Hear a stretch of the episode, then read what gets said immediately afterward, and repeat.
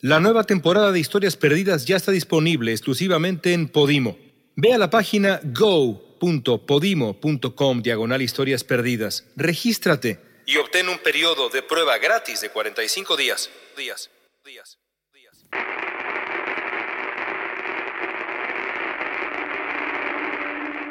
Detrás del mundo que conocemos, detrás del telón de lo cotidiano, detrás de lo aparente, lo visible y hasta lo creíble. Escondidas entre líneas están las historias perdidas.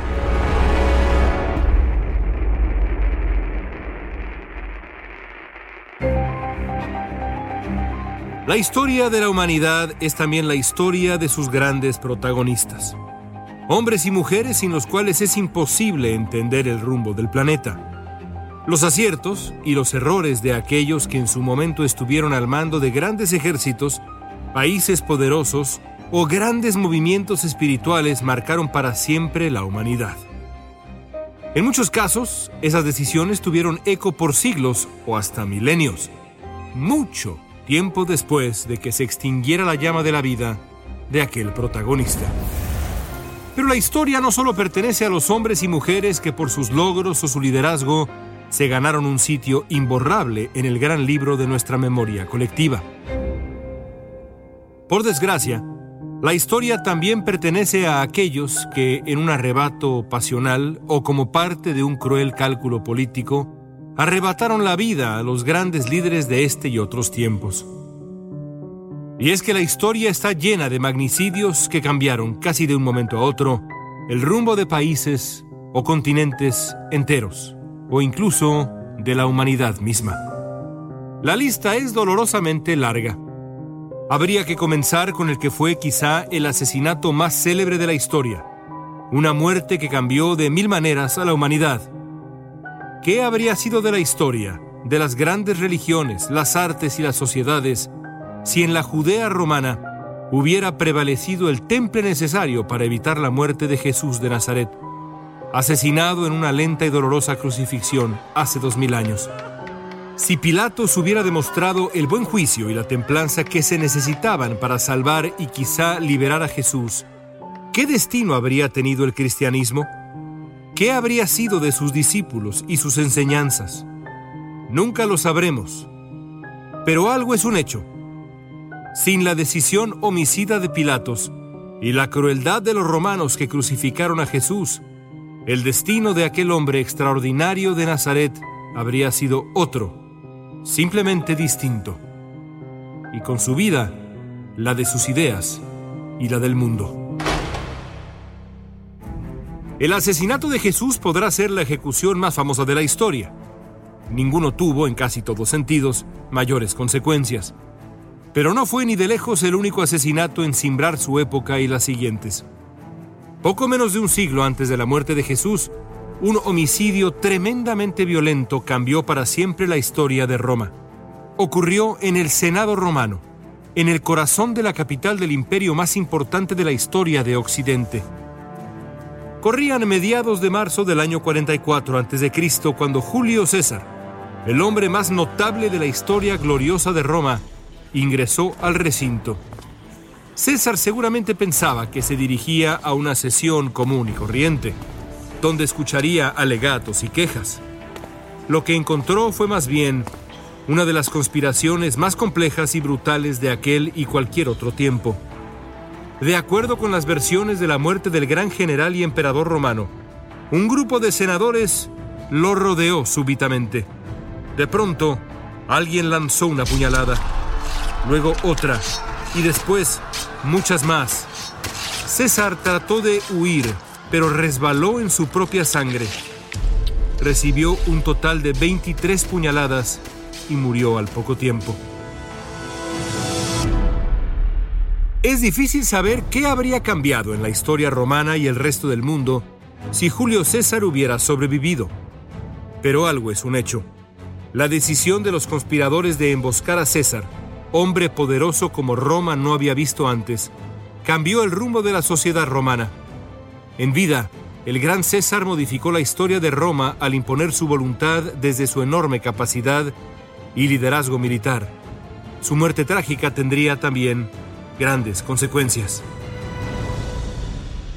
Otros asesinatos han tenido secuelas muy específicas y dramáticas para la historia humana. Eso puede decirse del homicidio de Abraham Lincoln o la muerte de Mahatma Gandhi.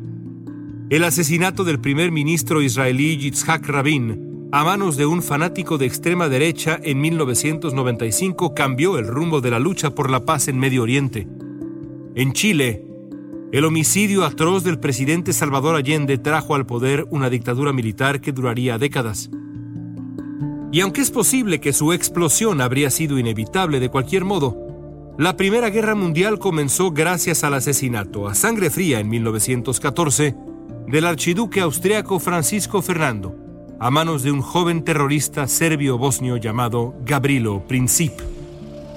Los disparos de Princip desencadenarían un conflicto que a lo largo de los siguientes cuatro años le costarían la vida a 40 millones de seres humanos de ese calibre fueron las consecuencias del acto homicida de un solo criminal. La historia de México está llena de magnicidios de consecuencias funestas. Varios héroes de la revolución murieron asesinados.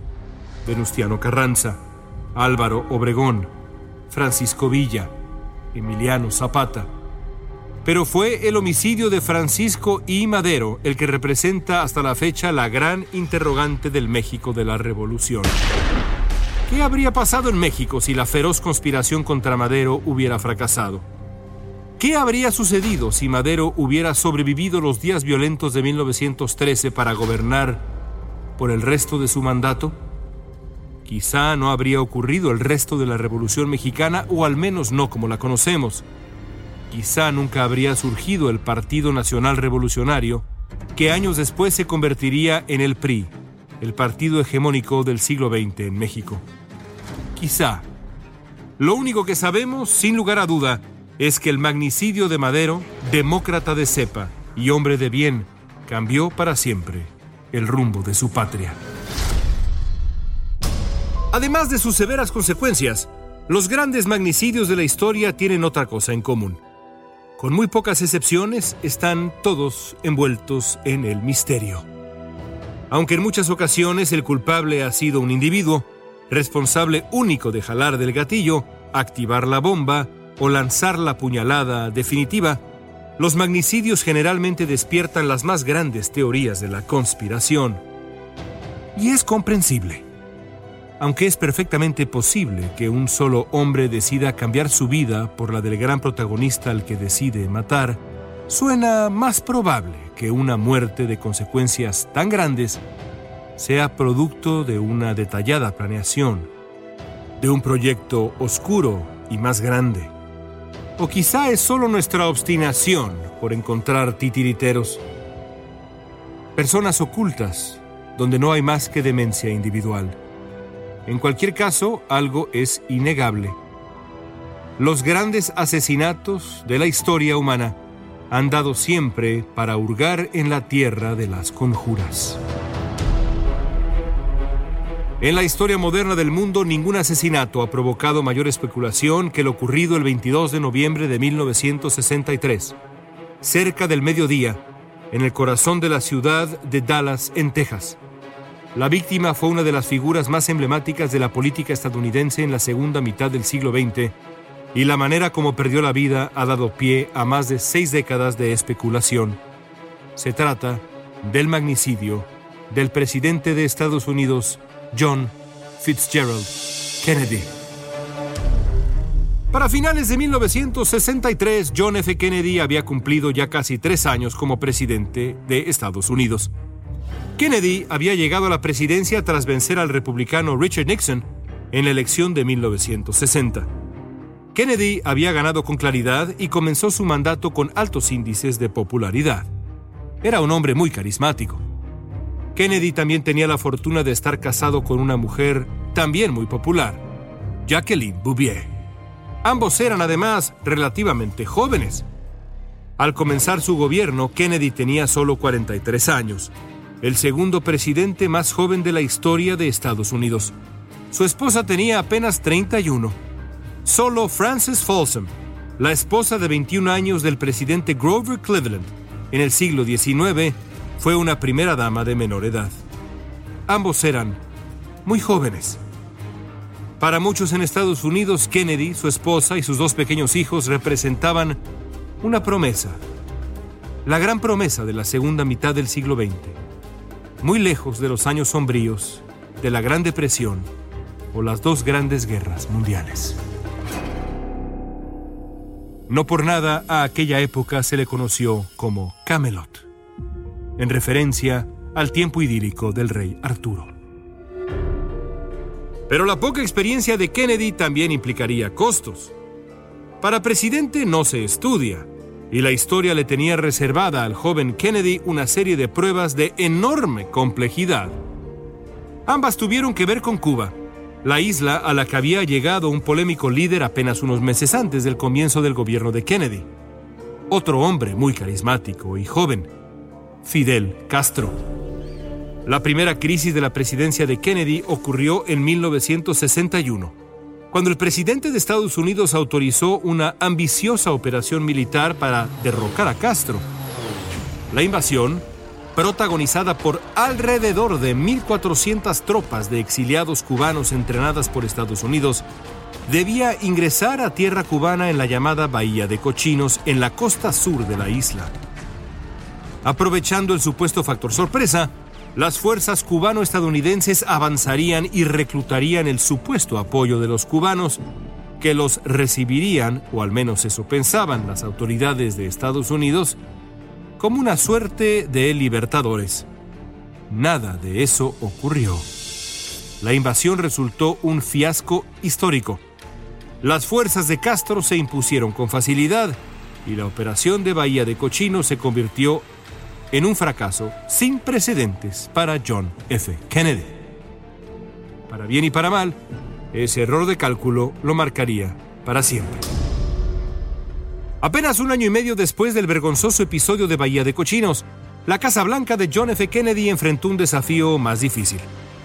El 14 de octubre de 1962, un avión estadounidense captó imágenes de la construcción de una instalación de misiles en la isla de Cuba. Los detalles eran aterradores. A menos de 100 millas de la costa de Florida, la Unión Soviética y Cuba preparaban una instalación de lanzamiento de ojivas nucleares. Para Kennedy, la reacción frente a la osadía del líder soviético Nikita Khrushchev requería de un cálculo delicadísimo. Un movimiento en falso y el mundo corría el riesgo de enfrentar una tercera guerra mundial, esta vez con bombas nucleares.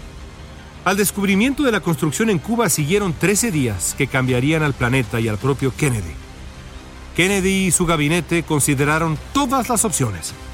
Varios de los hombres cercanos a Kennedy le aconsejaron ir a la guerra, buscar la confrontación total con la Unión Soviética, haciendo explotar finalmente la Guerra Fría.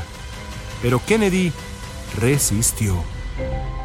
Ante la noticia de que buques soviéticos zarpaban con rumbo a Cuba llevando materiales para la polémica instalación militar, Kennedy anunció un bloqueo naval. Y entonces Kennedy y el mundo entero se dispusieron a esperar la reacción de Khrushchev. El futuro del mundo estaba en juego. Para fortuna de todos, el líder soviético dio marcha atrás y ordenó el regreso de los navíos de la discordia.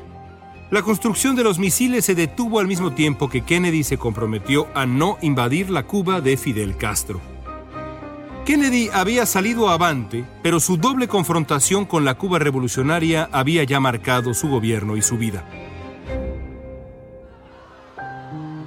Para 1963 la popularidad de John F. Kennedy había descendido.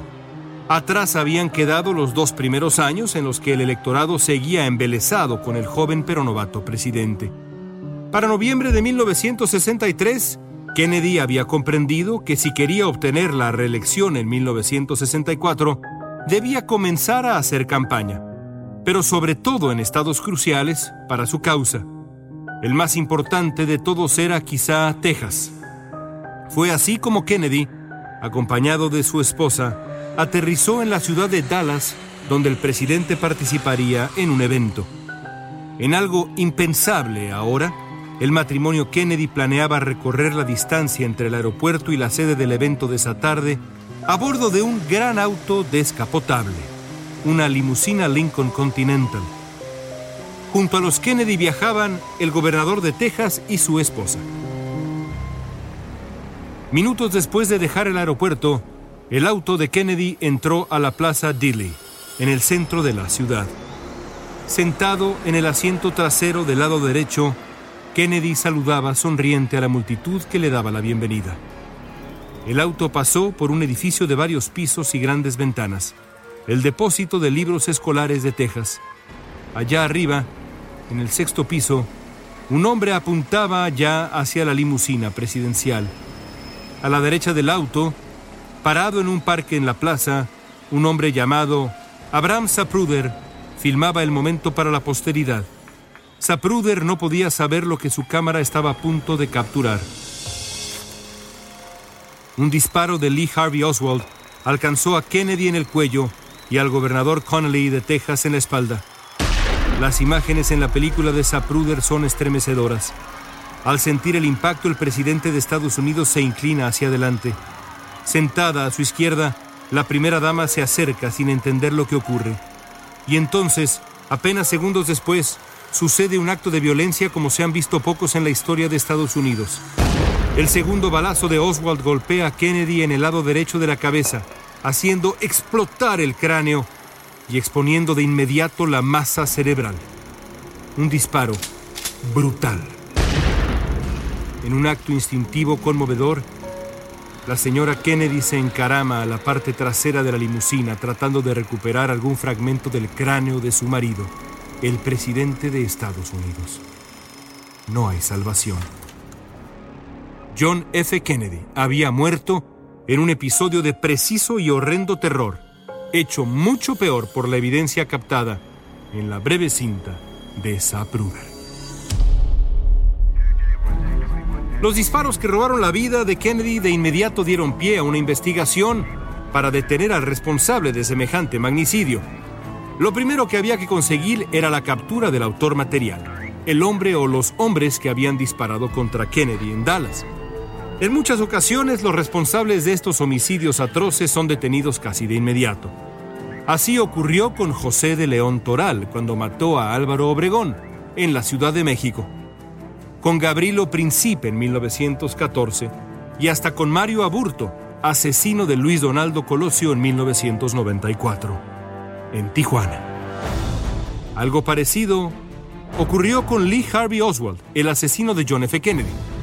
Aunque Oswald logró escapar del edificio desde donde había disparado contra Kennedy, un testigo lo había visto con detalle suficiente como para desatar una auténtica cacería en Dallas. Apenas dos horas después de la muerte de Kennedy, la policía detendría a Oswald en un cine local. Al principio, Oswald negó haber matado a Kennedy.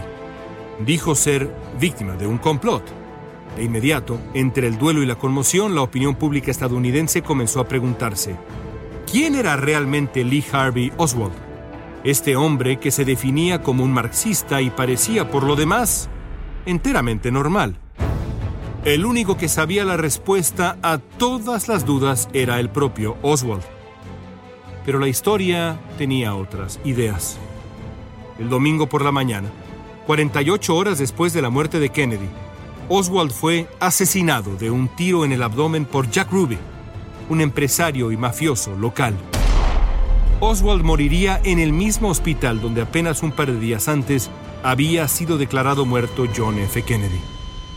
Con ese disparo a quemarropa, Ruby le había robado a Oswald y a la historia de Estados Unidos la posibilidad de revelar la verdad. La asombrosa secuencia de eventos que comenzó con el asesinato de John F. Kennedy y culminó con la muerte en televisión y en vivo de su presunto homicida Lee Harvey Oswald dio paso casi de inmediato a toda una corriente de pensamiento conspirativo en la sociedad de Estados Unidos. No era posible, pensaban muchos, que la misteriosa y súbita muerte de Kennedy y el no menos impactante desenlace de la vida de su asesino fueran algo normal.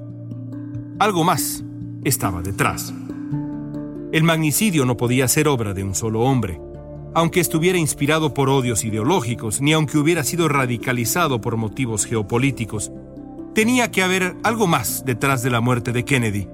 El primer magnicidio de ese calibre en Estados Unidos desde la igualmente terrible muerte en 1865 de Abraham Lincoln en un teatro en la capital de Washington. Como muchas veces ocurre cuando la sociedad es testigo de la muerte violenta de uno de sus grandes protagonistas, Estados Unidos comenzó a buscar afanosamente un culpable más grande, una mano que moviera los hilos, una conspiración detrás de los hechos terribles de aquel mediodía en Dallas, Texas. Apenas unas semanas después de la muerte de Kennedy, el nuevo presidente, Lyndon Johnson, estableció la llamada Comisión Warren, formada por un grupo de eminentes estadounidenses con el propósito explícito y único de descubrir la verdad objetiva detrás del asesinato de John F. Kennedy. La comisión tendría la encomienda de encontrar, si lo hubiera, a algún cómplice de Oswald. La comisión tardó un año en investigar todo lo ocurrido en Dallas. El resultado fue un reporte de cientos de páginas cuyas conclusiones no callaron los rumores. En muchos sentidos hicieron todo lo contrario. Antes que nada, la comisión Warren determinó que el total de disparos en contra de Kennedy había sido tres, aunque el presidente sufriera solamente dos impactos, el último claramente fatal. La comisión también descartó que hubiera un segundo tirador, una de las teorías que habían comenzado a extenderse en Estados Unidos.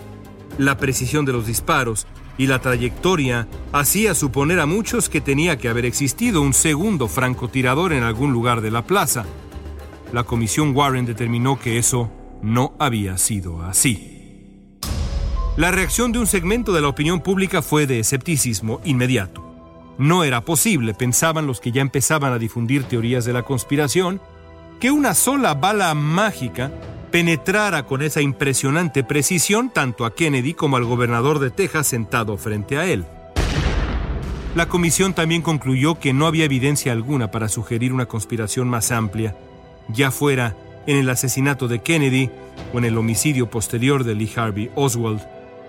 Y para frustración de toda la sociedad estadounidense y del mundo entero, que seguía obsesivamente todo lo relacionado con el asesinato de Kennedy y sus secuelas, los miembros de la Comisión Warren determinaron que era imposible, con la evidencia existente, determinar a ciencia cierta los motivos que habían llevado a Oswald a realizar uno de los homicidios más dramáticos en la historia del siglo XX. Creada para borrar todas las dudas de la conciencia estadounidense, la Comisión Warren consiguió en muchos sentidos lo opuesto.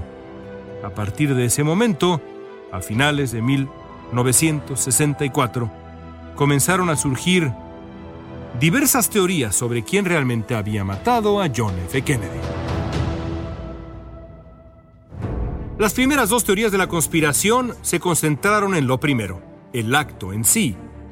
Kennedy había sido asesinado de dos disparos de una precisión casi quirúrgica mientras viajaba en un auto en movimiento. El segundo disparo en particular requería de una enorme habilidad, incluso hoy, cuando las herramientas de la guerra disponibles para un francotirador son mucho más letales y precisas.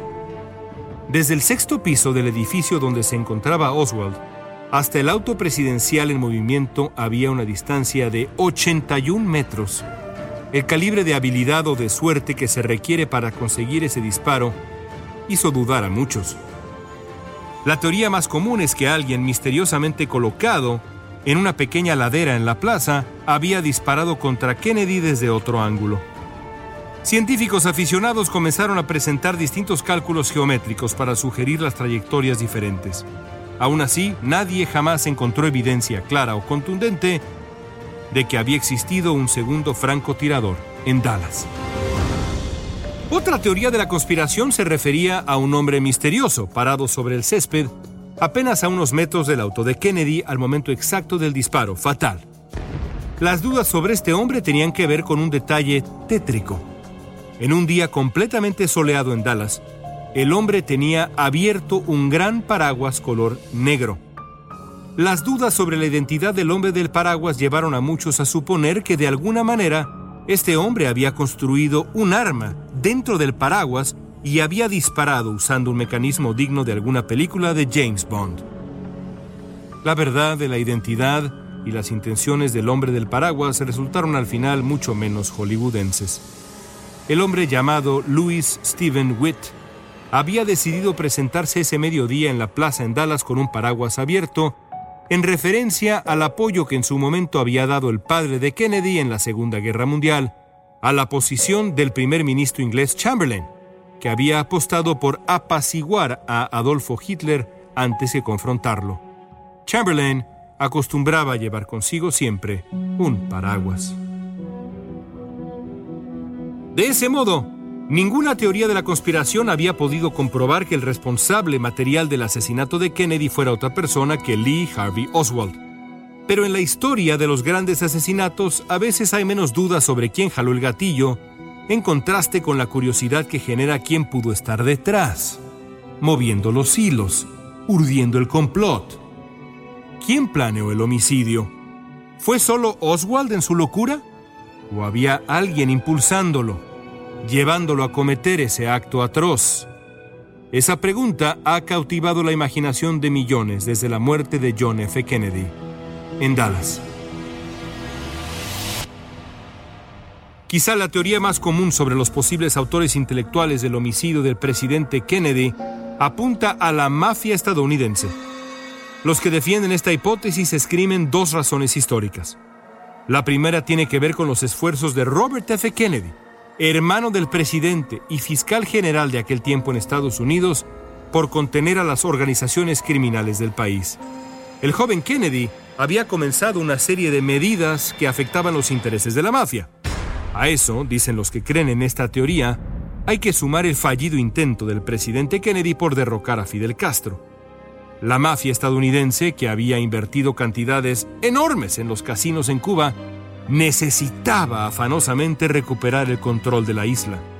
Quizá, se piensa, la mafia decidió cobrarse de la peor manera el fracaso de Kennedy en su intento por acabar con el gobierno de la Revolución cubana. El hecho de que Lee Harvey Oswald fuera asesinado por Jack Ruby, un mafioso de Dallas apenas unas horas después del asesinato de Kennedy, no hizo más que fortalecer las sospechas. Aún así, no hay evidencia contundente alguna que permita concluir que el magnicidio de Kennedy fuera obra de las organizaciones criminales de Estados Unidos o de cualquier otro país. Las otras dos grandes teorías de la conspiración de la muerte de Kennedy giran de una manera u otra alrededor del régimen cubano de Fidel Castro. Una de ellas sugiere que Oswald había sido usado por el gobierno cubano y la Unión Soviética para matar a Kennedy. La clave de esta hipótesis está en los días que Oswald pasó en la Ciudad de México en septiembre de 1963, apenas un par de meses antes de matar a Kennedy. Aunque hay alguna evidencia que demuestra que Oswald intentó desesperadamente ponerse en contacto con miembros del cuerpo diplomático de Cuba y de la antigua Unión Soviética, no existe realmente un argumento convincente que demuestre un vínculo lo suficientemente grande como para responsabilizar a La Habana, a Moscú o a cualquier otro gobierno de planear la horrenda muerte de Kennedy. La última gran teoría de la conspiración también se relaciona con Cuba, pero desde el otro lado de la ecuación. De acuerdo con esta versión, un grupo de rabiosos anticastristas, incluidos miembros de la CIA, conspiraron para matar a Kennedy usando a Oswald un hombre inestable y peligroso como peón.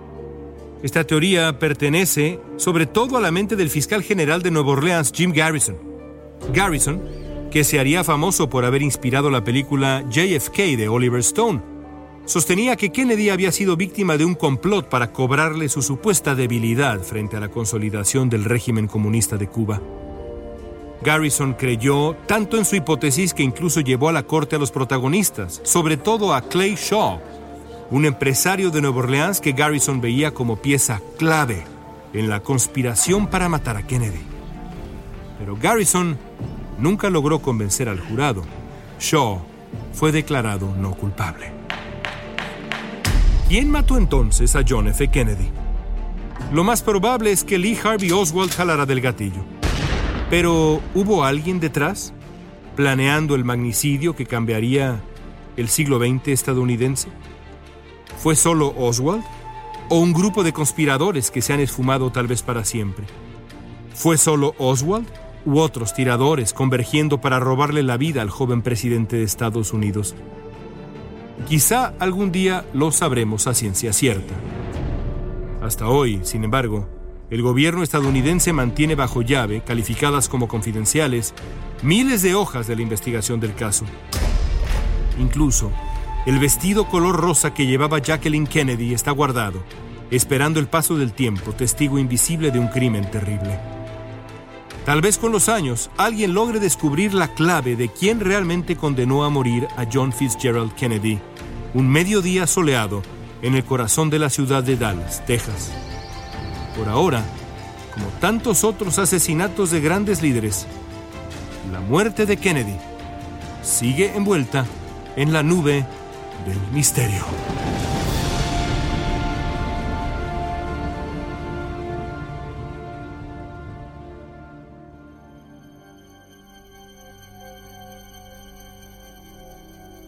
Esto fue Historias Perdidas, escrito y narrado por León Krause, editado por Guillermo Espinosa y Jorge Farías, producido en Clio por Daniel Krause. La nueva temporada de Historias Perdidas ya está disponible exclusivamente en Podimo. Ve a la página go.podimo.com diagonal historias perdidas. Regístrate y obtén un periodo de prueba gratis de 45 días. Días, días, días.